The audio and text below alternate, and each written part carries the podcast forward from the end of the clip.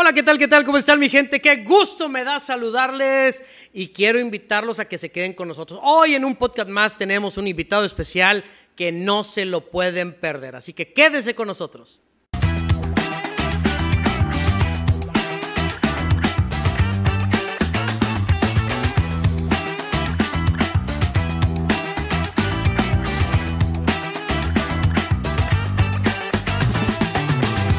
Mi gente, bienvenidos de nuevo. Qué bueno que están con nosotros en un podcast más. La verdad que hoy tengo un invitado muy especial. Además, trabajamos en la misma empresa, no en el mismo tiempo. Él es infinitamente más joven que yo. Pero bueno, es un gran amigo, nos conocemos desde hace mucho tiempo y tengo el gusto y el placer de tener con nosotros como invitado a Juan Carlos Maldonado. ¿Cómo te va, mi estimado Lacho?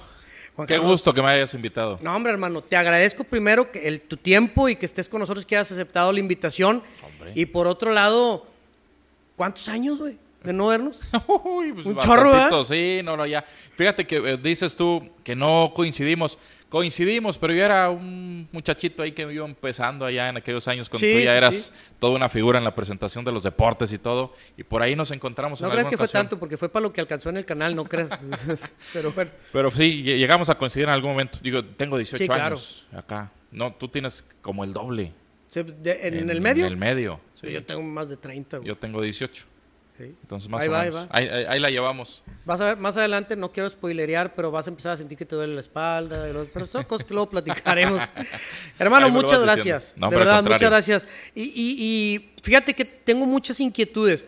Una, finalmente sé, y, estoy muy claro que eres un, un- un gran profesional Gracias. en un medio que creo yo a veces es mucho más simple, por ejemplo, lo que yo normalmente me he manejado, que son los deportes, ¿no? Porque los deportes terminan por ser entretenimiento también, más relajado, pero el tema de informar a la gente eh, no es nada sencillo y es un compromiso sobre la espalda muy pesado. Es complicado. Sí. Sobre todo se puede decir que es complicado porque, eh, como bien lo dices, es un compromiso que te echas a la espalda de tener credibilidad principalmente. Claro. De, de poder mantener todos los días al, al- al público, al televidente informado y que tenga esa confianza de que le estás diciendo lo que necesita saber, Claro. que no le estás ocultando nada y que, que tiene la verdad prácticamente en sus manos.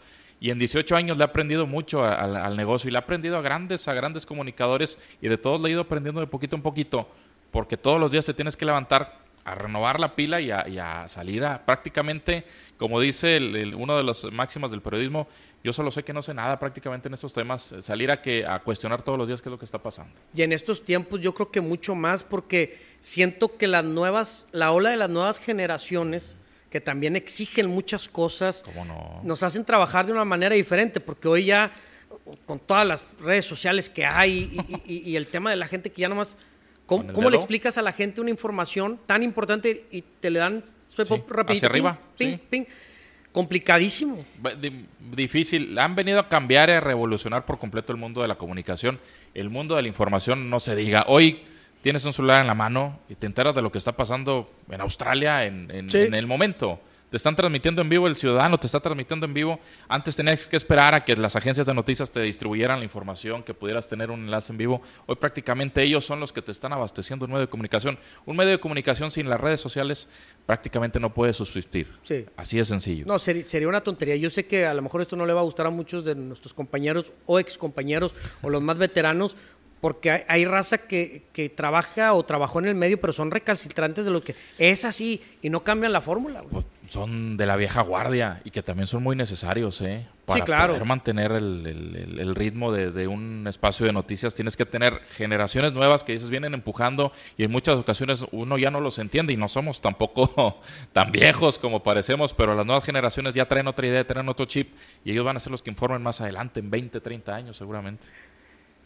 Hoy, hoy, hoy te veo, tú, tú eres todo un profesional, pero ¿cómo llega? quiero ir, ir a la parte antes de que llegaras a ser un profesional. Me refiero a tu niñez.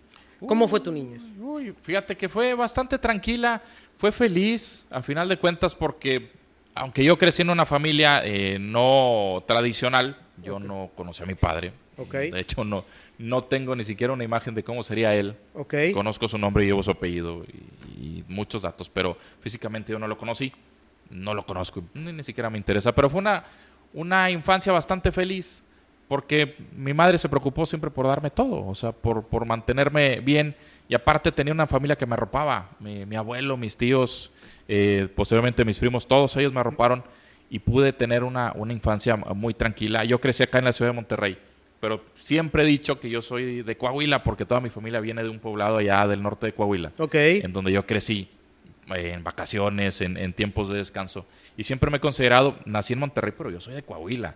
Yo soy, yo vengo, les- cuando me preguntan para no entrar en detalles, les digo, yo vengo de Monclova, porque somos cercanos a Monclova donde vivíamos. Ya. Entonces, ahí aprendí muchas cosas que gracias a Dios me hicieron formarme como un hombre pues de bien y que ahora pues me ha hecho esas bases ser un buen profesional, que les agradezco a todos los que me dan la confianza todos los días de estar informando. Pero desde chavillo tuviste la inquietud de hacer lo que hoy haces o, o- o había otras cosas. Yo, por ejemplo, a mí la gente me decía, tú nunca soltaste la pelota y sí, yo siempre estaba jugando al fútbol, jugando al fútbol. Inevitable a lo mejor meterme a los, a los, A los, deportes. ¿no? Fíjate, a mí me gustaba mucho jugar fútbol y va a parecer que es un meme, pero me fregué la rodilla y ya no pude seguir jugando.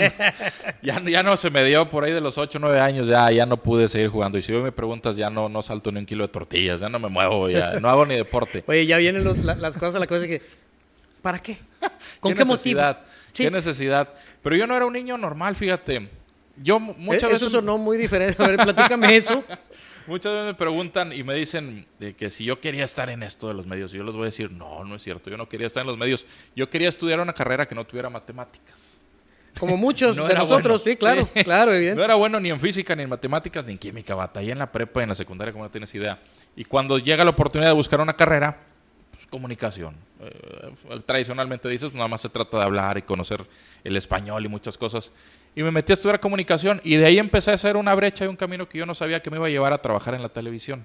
Claro. O sea, pero no era un niño normal, te lo digo, porque yo recuerdo que de niño en casa se consumían muchas noticias y periódicos.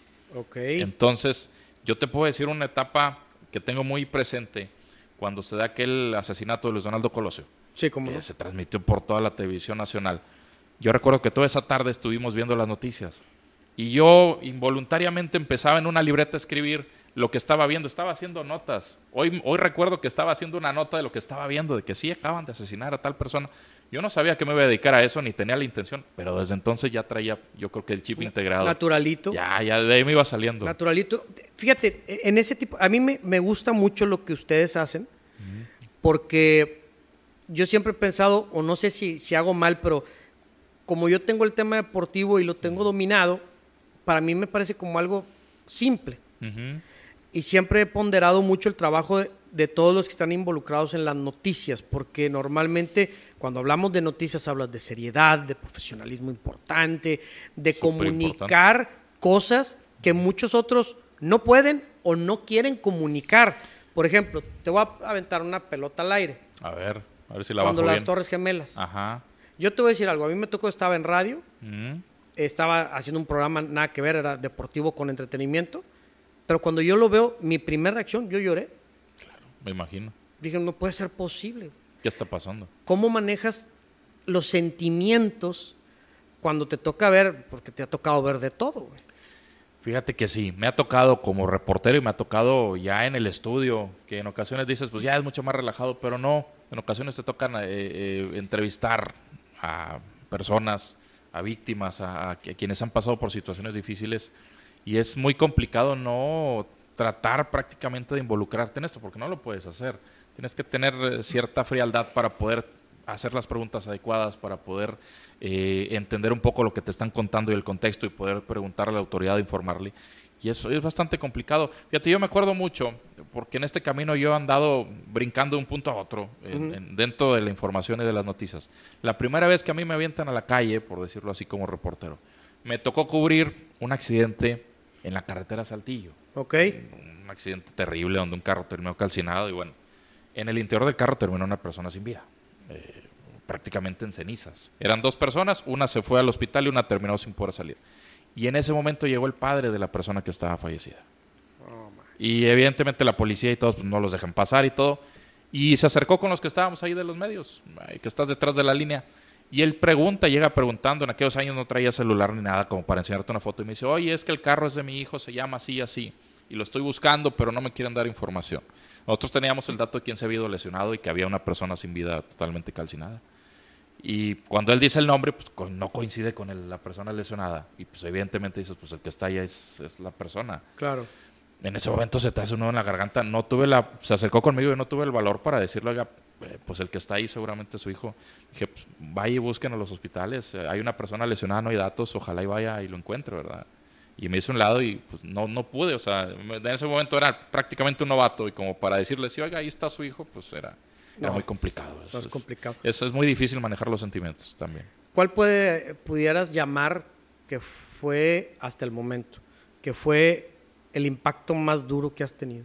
Fíjate que en, así de impacto, de que te marca, y es otra cuestión policial, que esta ciudad se mueve mucho por, por temas policíacos, hemos vivido muchas etapas difíciles. Me tocó en una ocasión cubrir también en el centro de Monterrey un asalto a una joyería, donde mm, personas desalmadas mataron prácticamente a todos los empleados, los clientes, los guardias.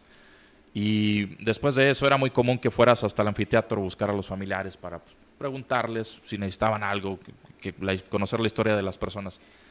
Y me tocó ver, atestiguar cuando llegaron los familiares de una de las personas, un cliente, era una clienta, una persona que se dedicaba a vender joyería y ese día llegó a la joyería a comprar para llevar a, surtir.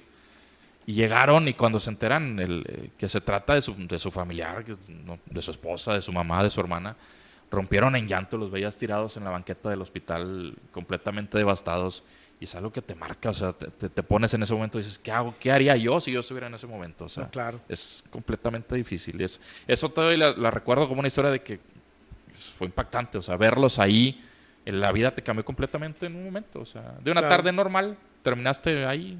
Lo, lo, que a veces pensamos que nunca va a pasar, sí, sí puede pasar.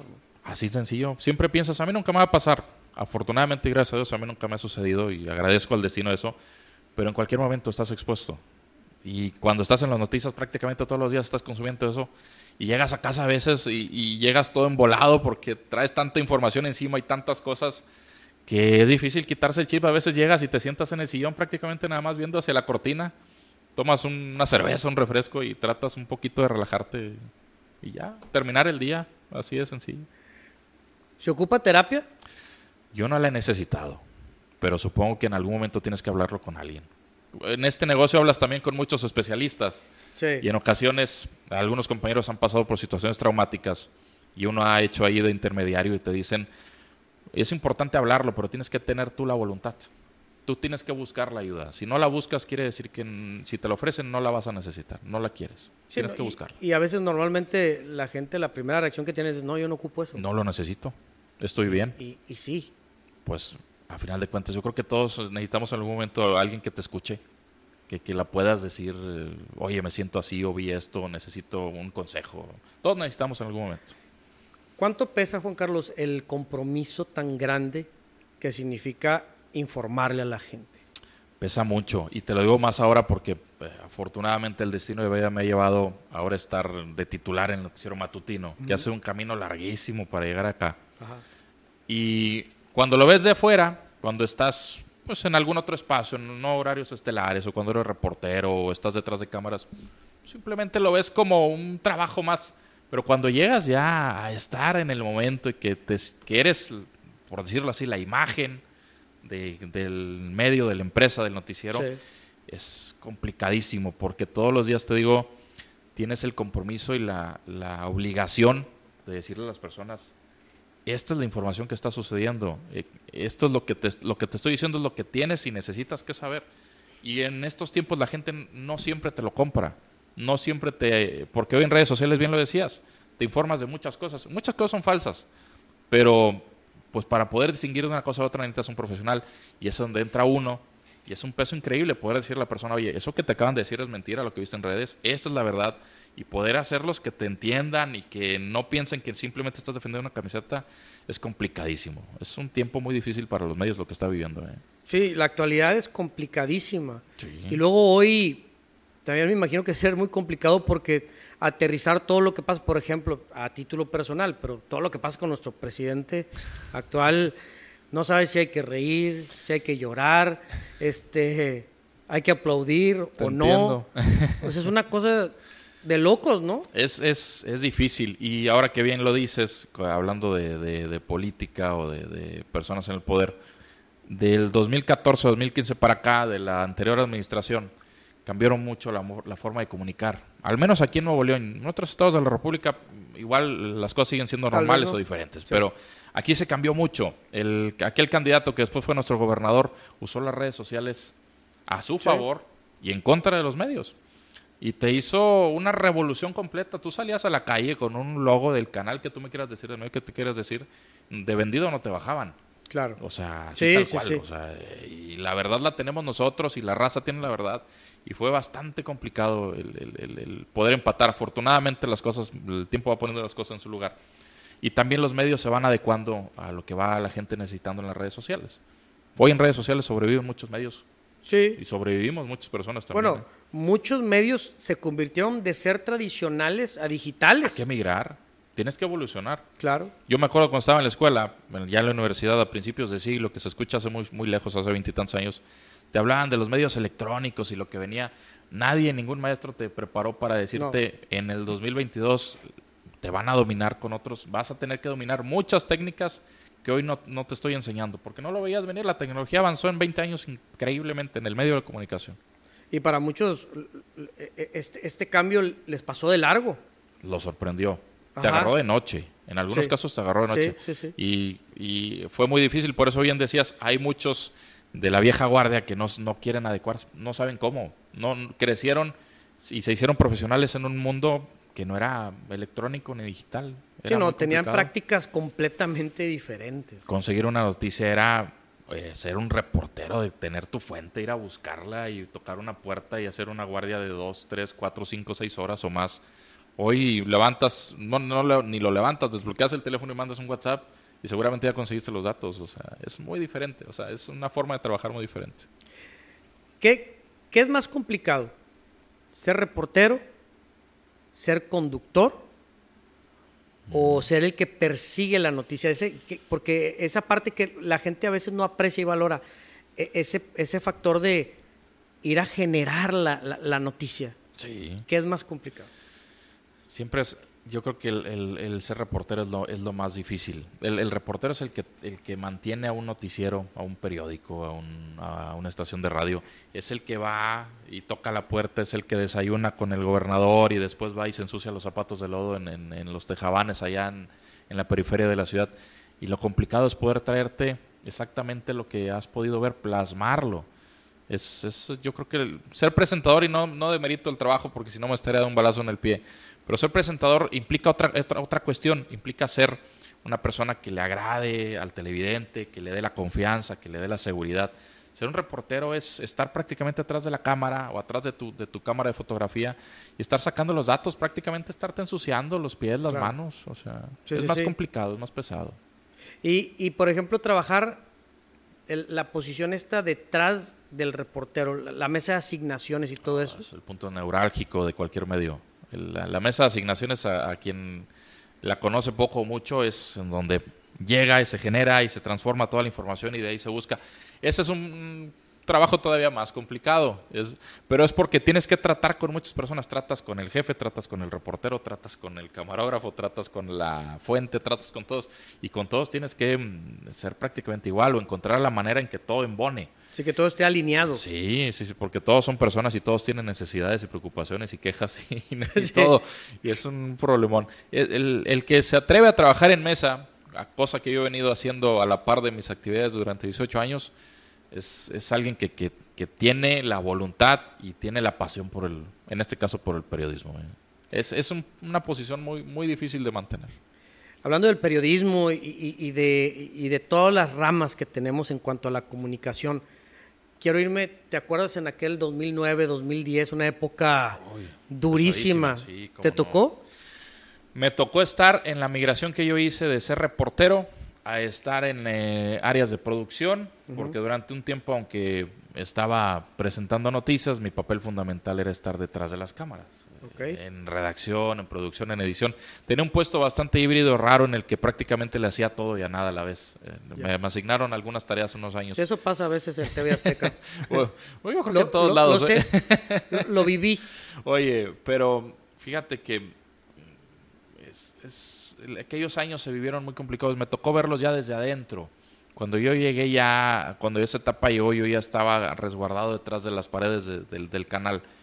Pero yo lo veía en mis compañeros, era complicadísimo. Nosotros vivimos una situación muy complicada antes de todo eso, cuando se va, eh, se da la desaparición de dos compañeros. Sí, cómo no. Y, y te marca, te, te, te da miedo. ¿Qué, qué, qué- qué se vivió? Digo, Fíjate, lo pregunto porque aparte de los compañeros que, que asumo que sé de quiénes hablas, sí, sí, sí. muy Gamaliel queridos, y Gerardo. muy queridos, Sí. muy, muy queridos. Y con mucha presencia. Sí. Gamaliel era alguien que tenía mucha presencia con, el- con los eh, televidentes. Porque era, además era un personaje. Sí, Él, él era alguien. per se. Sí, era, Él- era alguien que, que- que conectaba con las personas. A lo mejor lo tratabas directamente como compañero y era muy difícil tratarlo, pero cuando él se ponía en su papel y, y- y te lo demostraba, era alguien que conectaba con la gente. La gente lo quería y lo ubicaba. Y aquel episodio que ya todos conocen y que está ahí bien documentado, pues sí te pegó. En esa etapa yo todavía era reportero. Y yo te puedo decir que, que cuando sucede eh, esa cuestión, que, nos enteramos de que, oye, algo pasó porque simplemente no los encontramos, que es el mediodía de un, si no mal recuerdo, un Día de las Madres, o un día antes del Día de las Madres, un mes de mayo. Eh, a mí me tocaba, él, eh, Gamaliel, eh, realizaba las guardias nocturnas. Sí, O sea, cubría la ciudad de noche como la conocemos nosotros. sí. Cuando él pasa esto, pues eh, como dicen, el show tiene que continuar y tuvieron que buscar una persona que supliera la guardia nocturna. O sea, tienes que Claro. seguir buscando la información. Mientras vemos qué está pasando, tenemos que seguir trabajando. Y pues a un, a un servidor lo agarraron para cubrir la nocturna. Y la primera noche que estuvimos fuera, mi compañero camarógrafo y yo, es muy común que los reporteros de la noche se junten en un punto. Te estacionas en un punto céntrico y de ahí te, te mueves a donde vas a cubrir. Esa noche no te voy a mentir, estábamos escondidos. O sea, estaban todos los carros de los medios, de todos los que conocemos estacionados, así afuera Sí. de una tienda de conveniencia. Y generalmente estás arriba del carro con el clima, escuchando música, dormido si quieres. Nosotros no, nos bajamos del carro porque teníamos miedo que, el- que la imagen Sí. que traía nuestros logos fuera lo que hubiera provocado esa situación. Nosotros estábamos en una jardinera de, de esa tienda de conveniencia. Si te puedo decir, prácticamente estábamos escondidos. No traíamos ni siquiera los chalecos puestos ni nada. Pasábamos como dos personas trasnochando ahí. Poco nos faltaba para tener un- una cerveza al lado para fingir que estábamos. Sí, sí, sí. Y estábamos temerosos. No, no te voy a mentir, nos daba miedo en ese momento porque no sabías qué había pasado. Hoy todavía no sabemos qué pasó. Pero en ese momento pensabas que directamente era un ataque contra la comunicación, contra el medio, contra el, el- el gremio de los reporteros. Estábamos ahí, no queríamos ni movernos, queríamos que pasara la noche. Claro. Nos- y en ese momento todo, todo pasaba, o sea, te reportaban todo y pues tenías que ir ahí como que, Como que no querían. como no queriendo, sí. Complicado. Fue, a lo mejor, pudo haber sido esa parte el, el susto o el miedo más grande que hayas sentido en tu carrera. para desempeñarla así. Me han pasado muchas situaciones. Me han, me han- me han- echado hasta brujería, me han, maldecido en gitano y me han amenazado, me han, me han detenido. Alguna vez eh, la policía me, me- terminó deteniendo por, por hacer el ejercicio periodístico. Pero yo creo que es el momento más complicado que hemos vivido, sí. El ese, el, el- el temor, el no saber. El que, el que pasaba por el lado no sabía si, si era una persona de buenas intenciones o te estaba buscando. Ya después las aguas se fueron calmando, la ciudad se envolvió en un clima de violencia y prácticamente dijiste, pues esto es, Va a era ser del día a solamente- día. esto es de todos los días y era el inicio de algo. Y afortunadamente tuvimos quienes nos supieron guiar y dijeron, pues, mantengan la calma, lo que sucedió seguramente pues era algo que iba a suceder, sin entrar en detalles y pues ah, lo supimos, lo supimos superar a final de cuentas. No nos olvidamos, solo lo superamos. Sí, no, difícil olvidarlo. No, Digo, y hablando específicamente de los compañeros, parece cosa hecha adrede, pero salen las pláticas y, y lo comentas y, y luego- todavía sale, sí. Y en automático te viene el decir, ah, pues, por ejemplo, recordar a Gama, como bien lo dices, Mm. un tipo que se, le gustaba eh, estar siempre adelante y demás. Es más, lo platicaba y le mando un saludo si, si nos ve, porque siempre normalmente ve los, los podcasts que hacemos el gordo aquí que García. Mm. Y, y- Enrique. Sí, y salía, y, y- y sale a la plática y, y viene y desarrollas y dices, el tipo siempre está, hey, no vayas allá, mejor ve por este lado, vas a agarrar la nota no sé dónde. O sea, un tipo muy, muy, muy... muy Era alguien que se desaparecía, y con perdón de la palabra por usarlo así, pero era alguien que se salía en la mañana y no sabías de él hasta en la tarde, noche, pero regresaba con la nota. ¿Cómo la consiguió? Pues quién sabe. Le, le- le encargaban traerse la historia de tal persona. Iba y la traía. Él, él sabía cómo la hacía. Era bastante particular su forma de trabajar, fíjate. Y bueno, pues eh, sucedió lo que sucedió. Nos marcó a todos, no nada más a nosotros, a todos los medios, a todos los colegas. Yo creo que fue una situación que, que a todos nos marcó. Y ahí, Ya, ahí está, como una Te voy a hacer una, dos preguntas en una. A ver. Lo partimos en dos. O sea, hasta hoy, Mm, cosas por cumplir. mm. ¿Qué tengo por cumplir? Yo creo que seguir desarrollándome profesionalmente. Yo pensaría, o muchos pensaríamos que ya llegaste, y lo agradezco mucho, agradezco a mis jefes, a ser titular de un noticiero en el horario estelar, Claro. como podría tomarse el, el- así, el noticias el es matutino. top of the roof. Pues, el- y tú lo ves en las historias de las películas eh, gringas, el- cuando hablan de temas de periodismo, pues eh, el reportero siempre quiere ser el presentador de noticias del noticiero principal. Sí, claro. Entonces yo diría, pues ya llegué, ya topé. Pero no, yo creo que hay muchas cosas por cumplir. No sé si dentro del medio o fuera. Yo siempre le he dicho a quienes están muy cercanos a mí, el día que yo deje los medios por la cuestión que sea, yo creo que yo no voy a seguir en los medios. Yo me voy a ir a trabajar otra cosa, voy a poner un puesto de hamburguesas, no sé. Pero si me hablas eh, profesionalmente, yo creo que seguirme desarrollando. Hay muchas partes todavía en las que quisiera llegar y desarrollar y desempeñar. Pero ¿cuál sería una en lo particular que digas, esta ya la tengo pensada desde hace mucho tiempo, que cuando llegue el día que yo diga, gracias medios de comunicación, es el siguiente paso? Si voy a los medios, buscar ya eh, estar eh, ahora sí como directivo, poder eh, con tus ideas generar la, la pauta a seguir y, y poder guiar a las nuevas generaciones. Y si no voy a los medios, yo creo que dedicarme a cualquier otra cosa. Creo que puedo hacer algo en eso, permíteme. Ah, tenemos una vacante, güey. este, lo, lo platicamos. Lo Más checamos. adelante. no, pero, pero siempre, siempre hay algo más por, por- por hacer. Yo creo que, que- que los objetivos y los sueños nunca paran de salir. O sea, No. siempre tenemos cosas más, ¿no? Ahora, ahora si me lo preguntas a mí así, y yo te dije, yo, yo estudié comunicación por no querer estudiar matemáticas, y así como estudié comunicación de rebote, porque a lo mejor bien pude haber dicho que a lo mejor me iba a estudiar leyes, que en algún momento lo pensé, o contador, me gustan mucho los números, hacer cuentas, a lo mejor voy a ser un buen contador. Eh, así como llegué a estudiar comunicación, a los medios llegué prácticamente de rebote. Y me he ido abriendo paso, porque le he fregado mucho a este negocio, pero me he ido abriendo paso gracias a que he visto dónde están las oportunidades. Claro. O sea, yo te puedo decir, y, y yo siempre lo he comentado y se lo he dicho a, a mi estimado jefe, a Luis, él me abrió las puertas de, de TV Azteca, literalmente me abrió las puertas de TV Azteca. Yo estaba buscando llegar, ser practicante, y le comenté a un colega, un buen colega que todavía está en los medios y que en aquel entonces era compañero mío en la escuela.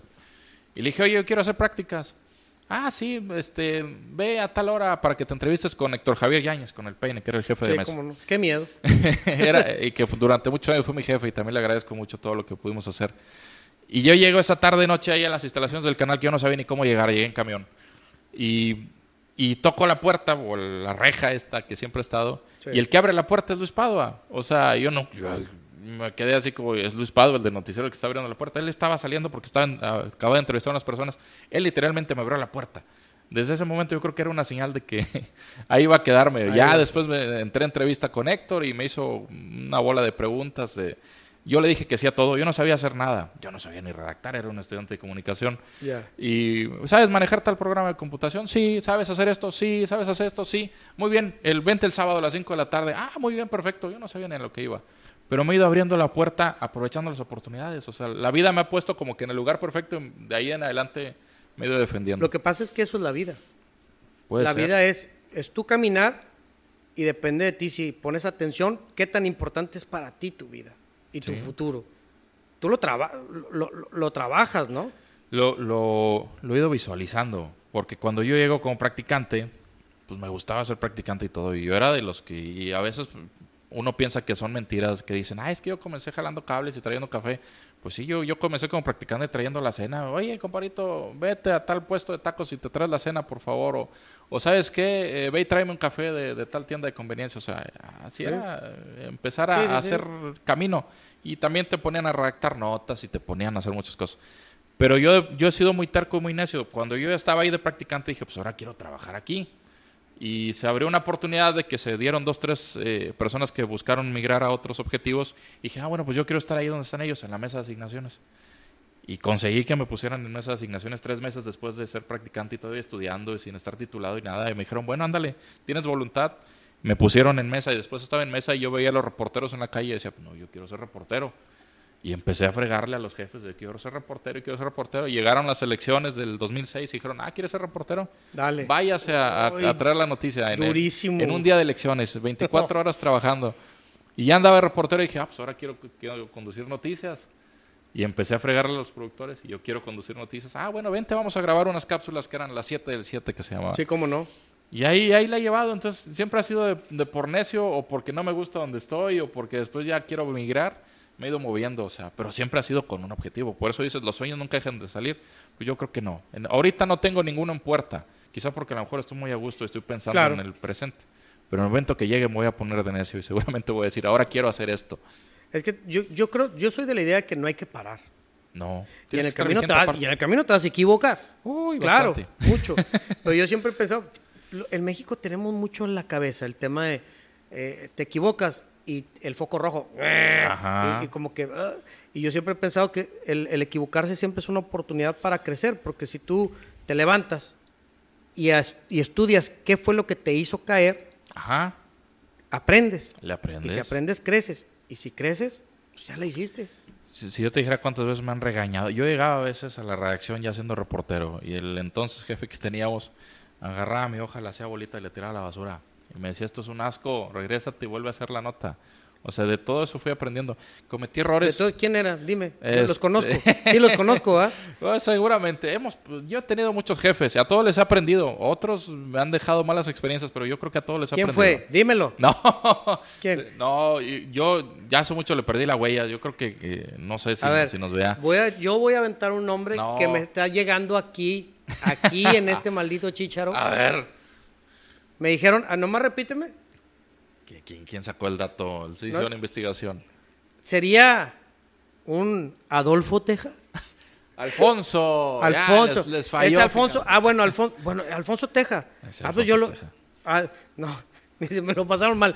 Yo lo conocí también. Sí, pues cómo, ¿Cómo no. no? Es, es un gran jefe, es un gran periodista, le aprendí mucho. Sí, él estuvo en Eco y todas esas cosas. Sí, sí, sí. Y él te, cuando, cuando te aventaba prácticamente la nota en la cara y luego la tiraba al, al bote Sí, de basura, sí. él te platicaba, oye, yo me gané tantos premios de periodismo y a mí me han hecho tantas cosas. ¿Cómo puede ser que tú no me puedas traer una historia de doña Chuchita que necesita que le pongan un medidor de agua? Pero pues en el momento uno no, no le entiende, a la, a- le vas aprendiendo. Claro. Hoy yo lo veo a la distancia y digo, pues qué bueno que eran así conmigo porque Es exigencia. eso- eso te hace ser diferente. Y hoy que ya estoy del otro lado, aunque no propiamente como jefe, pero cuando me toca guiar a las nuevas generaciones, pues yo no soy así de aventarles, pero sí es como que presta la atención. ¿Qué es lo que me quieres decir? ¿Qué es lo que estás haciendo? ¿Qué es lo que trajiste? Claro. Replantea la nota. O sea, No, y al final, y al final de cuentas, el equipo de trabajo deberá de entender que lo que sale bien y lo que sale mal al final, los que dan la cara son los que están ahí en la pantalla. Y entonces ellos no dicen, qué mal equipo de trabajo tienen. No, no, no, dicen, ah, Juan Carlos, tómala. ¿No? Sí, el- el- el fulano de tal, mira qué mal, qué mal, qué Sí, dato tan erróneo nos claro. acaba de dar. Sí, es la imagen. Ese es el peso que tiene estar. que la en gente dice, no, pues tú bruto, estás ahí en la tele y todo está... Es, eh, es estar expuesto al escrutinio público. Todos los días. Todos los días. Y hoy que tienes el- la comunicación en la mano, todos los días te llegan mensajes de que, ay, oye, qué buen trabajo, pero también te llegan de que, oye, ¿qué acabas de decir? ¿Y qué, qué, qué estás diciendo? Y, y, a ver, investigale más.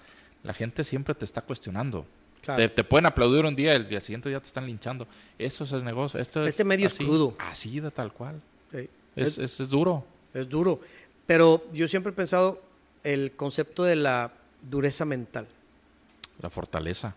E- e- ese tema es fundamental para la vida, pero sobre todo cuando eres, estás expuesto, Sí. tienes que entender que va a, va a haber gente que te va a aplaudir y te va a decir que eres un dios, y va a haber gente que te va a decir que eres el peor del planeta. Eres un asco de persona. Exacto, no, y, y lo, Sí. seguro- lo vives porque y te siguen y te, que escriben. Uy, ahora y más. sacan, pues necesitan sacar toda la pus que traen adentro y, y dale, ¿no? Oye, el anonimato que te dan eh, las cuentas en, en- en algunas redes eh, hacen posible que esas personas existan. sí. Y yo no te voy a... Yo no, no... mm, Sin entrar mucho en detalles, pero antes de que la gente pudiera cuestionarte así, tal, la boca de jarro, como Sí. se dice, eh, eran directamente los jefes los que te hacían ver si eras bueno o malo. Entonces, y, yo- y a ver si no se toma mal, pero yo a veces salía llorando de, de- de la redacción cuando era más, más joven, más Ah, novato. sí, claro. Dices, ¿qué estoy haciendo aquí? ¿En qué vine a meterme? ¿Qué, qué, qué- qué- qué mundo es este? Porque te hacían sentir lo más bajo que podían ser, pero te estaban curtiendo. Sí. O sea, yo, es- yo llegó un momento en que dije, yo creo que un día me salí corriendo de ahí y dije, ya no quiero regresar. Al día siguiente estaba puntual, pero yo ese día no Sí. quería regresar. Lo que pasa es que te, te- te hacen vivir el tema del soy alguien Ah, Claro. Contra el no te creas lo mejor, güey. No. O sea, hay muchos igual o mejores que tú. Uy, sí. Y Y, es- fíjate, y te voy a decir algo. Esa frase tú me la dijiste. Pues digo que coincidimos alguna vez. Sí. Cuando tú estabas... Ojalá que no haya sido una estupidez de mi parte. Cuando tú estabas de presentador de deportes en el noticiero. ¿Cómo no? con la- en alguna etapa con, con todos los colegas que hemos tenido. En algún momento yo era reportero de enlaces, vamos a decirlo así. Yo era de los que andaba en la calle trabajando la información, la inmediatez, la oportunidad. O sea, de que hay un choque y los primeros en llegar eh, con la unidad móvil y transmites y hay un evento no? y la, la cosa. Y en algún momento coincidimos que ustedes estaban eh, con el noticiero, con el Info 7, en una locación, en una escuela de estas de cómputo inglés allá por la zona poniente. ah, como Estaban allá, trans- Pues se hacían de- de- transmisiones, sí, como que, que somos de los mismos. Sí. Que se hacían transmisiones en vivo y llevabas el noticiero y llevabas todo el talento. Y en alguna ocasión yo llegué con la unidad móvil, no sé por qué terminamos todos ahí en, en- en el mismo lugar. Y yo me acuerdo que tú subiste al- a la móvil, porque ya ves que andas en locación, Sí. no es muy cómodo andar en una No. locación, no, no es como que vas y te sientas en un sillón y esperas. No, no, no. Entonces, aprovechaste tú que estaba la camioneta de esas van grandes que pues, traían dos, tres sillas o asientos en la camioneta y te subiste un poquito a descansar. Y yo me acuerdo, no éramos, te digo, muy cercanos. Yo era de noticias, un reportero, tú eras el presentador de noticias de, de los deportes. Pero me dijiste una frase que a mí me marcó, que yo todavía recuerdo. Todavía tengo miedo de qué dije, güey. Eh, no, no, no, no. Y, eh, tú eres abogado. Sí. Tú, tú, tú eres, el- estudiaste esto de las leyes. Y tú me dijiste, oye, estábamos hablando del talento y de, de- de- de- de los que llegan a cuadro y de, todo lo que tienes que trabajar. Tú me dijiste, oye, cabrón, y perdón por la palabra. No, pero así hablo yo. Sí fui yo entonces. Eh, me, me dijiste, oye, yo estoy aquí porque no hay nadie más que lo pueda hacer mejor que yo. Yo estoy aquí porque yo supe cómo venderle. Tú me dijiste, ¿cuántos no estudian comunicación? Yo soy abogado, yo estoy presentando los deportes aquí. Claro. Si quieres eh, estar en esto, tienes que saber cómo, cómo, cómo vendértele a la gente. No necesariamente tienes que ser un comunicador para esto. O sea, tienes que tener un estilo y tienes que tener una forma propia de trabajarlo. Yo todavía me acuerdo de eso. O sea, si quieres estar en el negocio, tienes que ser mejor que el que está al lado tuyo. Claro. No pisotearlo, pero tienes que ser mejor. Es una competencia que nunca termina. Y así me lo dijiste tú esa vez. Dijiste, mira, yo estoy aquí, soy abogado, yo presento deportes porque no hay nadie más que los presente mejor que yo. Tenías razón. En ese momento nadie más presentaba mejor que tú los deportes. Por eso estabas en ese momento en el noticiero. Sí. Y, ahí yo- me quedé con esa frase, fíjate. Y, y yo, lo, yo lo aprendí mucho de mi padre, ¿no? Que él decía, porque él se encabritó cuando yo le dije, ¿sabes qué? Estoy inclinado por los medios de comunicación, voy a dejar el despacho. Yo, yo era socio del despacho con mi papá. Mi papá ya lo sembramos hace mucho tiempo. Pero cuando yo le digo, voy a estar en los medios, me dijo, bueno, dale. Y, y yo ganaba alrededor de 150 mil pesos al mes en el despacho, por ser su hijo nada más. Fíjate. Porque realmente no, no hacía yo mucho. No me gustaba. Pero al paso del tiempo, al siguiente mes, pues eran 80. El siguiente mes fueron 40. Y luego 30 es que me dijo, no, pues dale, haga su carrera. Nomás que si lo vas a hacer y vas a dejar lo que es el negocio de la familia, es porque vas a ser el mejor Claro. de todos. ¿Y así te la creíste? Sí. Y ahorita ya no le creo tanto, güey, pero Para hacer hay que parecer, ¿no? claro. Así no, tal y, aparte, yo sigo si- pensando que esto es una bendición. Estar donde estamos es una bendición. Dicen algunos colegas, bueno, José Luis, José Luis García, que es eh, colega eh, de, Hermano otro del alma, amigazo. Él, él dice, tiene una sección en su Facebook Sí. donde sube las fotos y dice el mejor oficio del mundo. Y es cierto, es el mejor oficio del mundo. Claro. Que te hace pasar las más duras experiencias, pero también te da muy bonitas, muy bonitas anécdotas. Y es el mejor oficio del mundo, fíjate. Y yo aprendí eso, lo aprendí a ti. Hoy, hoy te lo digo, fíjate, hoy, hoy te lo Hermano, qué bueno que pescaste el- mi, mi lado cuando andaba de buenas y haciendo cosas buenas, güey. Pues yo creo que estabas cansado, tenías sueño, o simplemente querías así como que ya no me estás fregando. Oye, te quiero preguntar esto porque, digo, yo lo viví en lo, en lo personal, por ejemplo, cuando nos tocó lo- los viajes que hacíamos al- a las Copas del Mundo y todo este tipo de cosas, la distancia con la familia, alguna situación que tú hayas pasado y que dijeras, puta cabrón, y no estuve, güey. Fíjate, yo eh, de, de las cosas que a lo mejor dices no, no que no valgan la pena, pero que a lo mejor pudieron haber sido diferentes, sacrificas mucho a la familia. Muchísimo. En esto. Y bueno, Sí. y tú lo sabes mejor que yo, cuando, como bien dices, cuando tienes viajes largos o, o cosas. Yo, como bien te dije, crecí nada más con mi madre y, en al- y conociendo a mi abuelo, un hombre muy exitoso en el tema de los negocios, en, en allá en aquel poblado del norte de Coahuila. Ajá. Pero él eh, cayó en desgracia desde la crisis del 94, aquella devaluación famosa. Él cae en desgracia económica, todos sus negocios se pierden y toda la familia tiene que empezar a buscar cómo subsistir porque él era el que los mantenía. O sea, con todos sus negocios, que te estoy hablando desde gasolineras hasta vulcanizadoras, restaurantes, Sí. este, taxis, todo lo que tú te pudieras imaginar que puede haber en un pueblo, lo tenía. Entonces él cae en esa desgracia económica y la familia, los hijos empiezan a buscar la manera de subsistir. Y él después de unos años cae en cama víctima de una enfermedad que lo lleva 10 años a, padecer enfermedad hasta que tristemente pierde la vida. Y, y yo le aprendí, le, le- fui aprendiendo mucho a eso, eh, de, de- de estar con él, de pasar esos años. Pero también cuando él ya estaba en las últimas etapas de su vida, él, yo ya trabajaba. Y, y cuando eres nuevo en este negocio, allá por el 2006-2007, pues las jornadas son larguísimas. Yo entraba un domingo a las 6 de la mañana y salía hasta las 10 de la noche de ese domingo. O sea, Sí. me, per- me perdí muchas partes, etapas de su, de su, ya parte final de su vida. Que yo digo, pues a lo mejor hubiera sido mejor estar, estar ahí. Y en ese momento cuando pasó, pues no lo entendí, o sea, lo viví, él murió, yo seguía trabajando. Y a los 3, 4 años la vida me vuelve a poner una misma historia. Mi madre muere en el 2010 víctima de cáncer. Y otra vez me pasó por estar trabajando, por estar en, este oficio, otra vez perdí mucho tiempo que pude haber aprovechado para, para ese momento de la despedida. Y otra vez me pasó. Hoy ya llegó una etapa donde digo, ya no estoy dispuesto a sacrificar tampoco tanto la familia. Exacto. O sea, es, es una etapa que a lo mejor ya... Hoy, hoy si me dices, yo voy y hago mi turno y perdona al jefe, pero yo cumplo con mi turno y me voy a, a seguir con mi vida y a cumplir con mis obligaciones. Las nuevas generaciones dicen, oye, pues esto es de todas las 24 horas. Pues bueno, ya lo irás aprendiendo. Yo lo aprendí así. Sí. Yo lo he ido aprendiendo en 18 años que no puedes sacrificar tampoco a la familia. Tienes que tener un balance. Así de sencillo. Totalmente. Y, y al final, pues nosotros hacemos esto sí porque nos gusta, pero hacemos esto también porque tenemos gente a nuestro alrededor que queremos que, que compartan con nosotros lo que estamos haciendo y que es para ellos, ¿no? Sí, yo, yo lo veo ahora con mi hija, que por ahí anda, que tiene cinco años ahorita. Ella ha crecido viéndome trabajando en la tele.